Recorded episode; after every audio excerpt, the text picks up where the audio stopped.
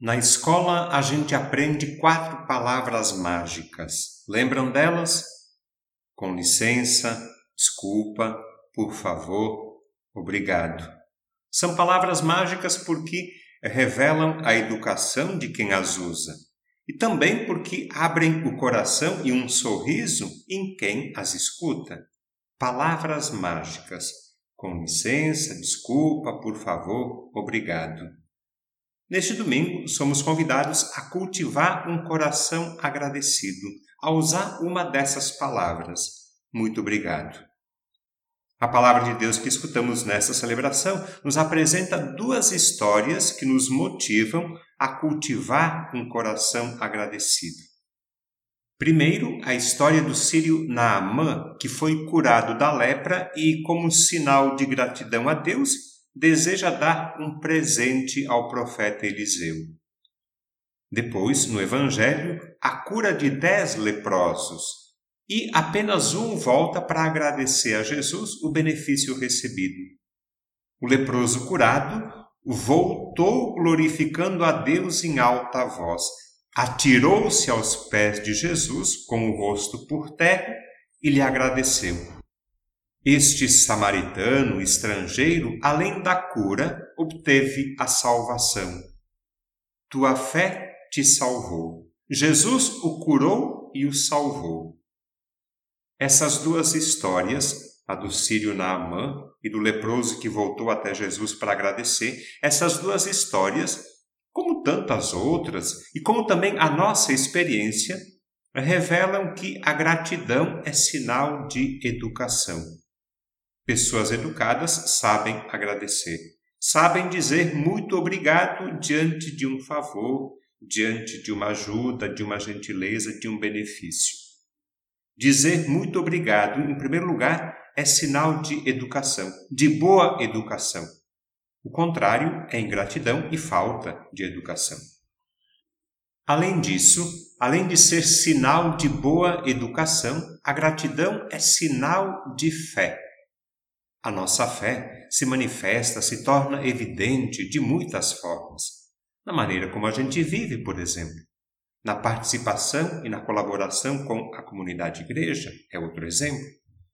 A gratidão é um dos tantos sinais que expressam e manifestam a nossa fé. Por quê? Por que será que a gratidão é expressão e sinal de fé? Por quê? Porque só quem tem fé é capaz de reconhecer a presença e a ação de Deus nos acontecimentos da vida e da história. E diante da presença e da ação de Deus nos grandes acontecimentos e também nos pequenos fatos de cada dia, diante da manifestação de Deus, quem tem fé é capaz de abrir a boca e o coração para louvar agradecer e bendizer. Só quem tem fé reconhece e agradece a presença e a ação de Deus na vida e na história. Reconhece e agradece. Só quem tem fé é capaz de dizer: Obrigado, Senhor. Deus seja louvado, bendito seja Deus. Essas são apenas algumas expressões que manifestam a nossa gratidão a Deus. Tem muitas outras maneiras de dizer a Deus muito obrigado. Dizer muito obrigado a Deus é sinal de fé.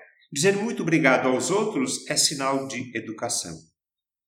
A pessoa que não é capaz de dizer muito obrigado é uma pessoa ingrata, sem graça.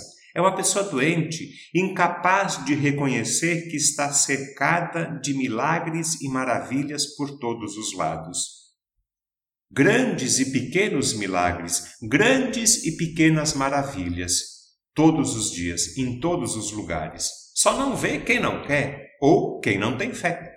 E quem não vê ou não percebe tantos milagres, pequenos ou grandes, e quem não vê ou não percebe tantas maravilhas, pequenas ou grandes, também não tem motivos então para agradecer. Agradecer a Deus e aos outros. Gratidão como expressão de fé e como sinal de educação. Por isso tudo, me parece que o importante é educar o nosso coração para a gratidão.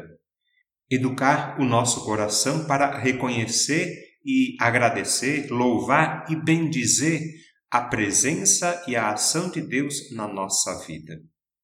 Deus seja louvado pelo que temos, somos e fazemos. Deus seja louvado hoje e sempre. Amém.